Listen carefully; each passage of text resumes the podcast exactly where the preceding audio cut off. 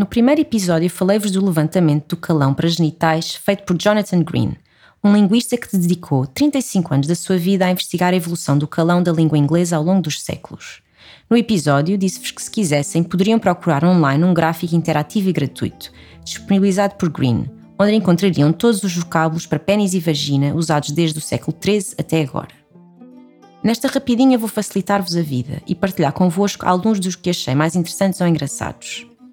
Comecemos pelos primeiros de que há registro.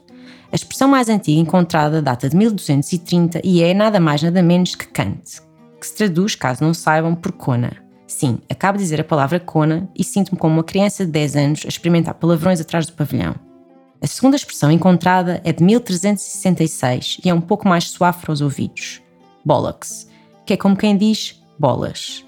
Depois, em 1465, temos jewels, depois lance, ou seja, lança, e no ano de 1500 temos cod, que não sei se sabem significa bacalhau, o que é muito curioso porque aqui se refere a pênis ou a testículos, mas que também pode significar mala ou encomenda.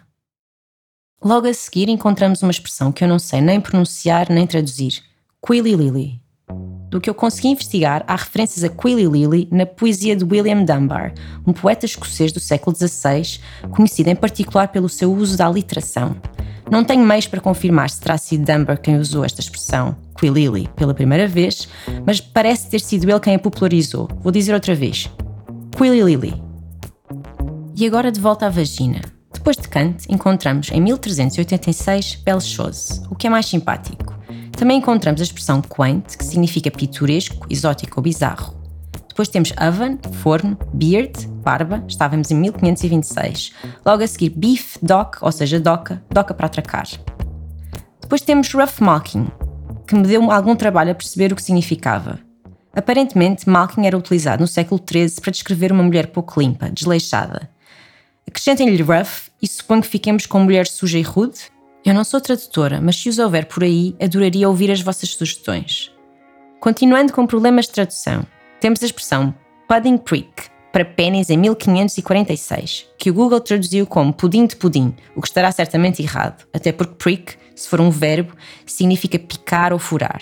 Semelhante a prick temos rod, que significa cajado, bullets, balas, needle, agulha, e uma sucessão de outros termos para pênis que, de acordo com Green, remetem frequentemente para algum tipo de arma. Para a vagina, fico particularmente intrigada com uma menção de 1560 a Watergate. Não por causa do escândalo envolvendo o presidente Nixon, mas porque me deixa a indagar se será uma referência a squirting já no século XVI. Como talvez saibam, squirting é uma resposta sexual das pessoas com vagina, que emitem um esguicho em momentos de grande excitação ou prazer. É dos tópicos dentro da sexualidade sobre o qual se sabe menos, talvez por ter sido tão negligenciado até às últimas décadas.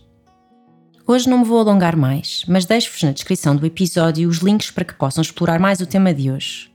Se não ouviram o primeiro episódio sobre educação sexual e prazer, podem ir ouvir. Abordamos o calão para genitais, o impacto da forma como os nomeamos na nossa sexualidade e de prazer e educação sexual no geral. Esta rúbrica chama-se Rapidinha e consiste num mini episódio sobre um qualquer tema que teria mais por explorar.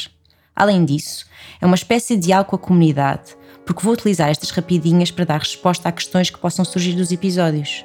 Se tiveres alguma dúvida, sugestão ou se achares que cometi algum erro científico, podes escrever-me. O meu nome é Leonor Oliveira e sou autora do Pronto a Despir, que podem encontrar no Instagram. Sou psicóloga clínica, terapeuta sexual e estudante de doutoramento em sexualidade humana no Porto. Estou comprometida em passar-vos informação atual e de qualidade sobre sexualidade. Este podcast é uma parceria entre o Pronto a Despir e a Quickie, que é uma aplicação de dating e gaming com foco na sexualidade que dá pontos para gastar em artigos que contribuem para o bem-estar sexual no site quickie.com. Até breve!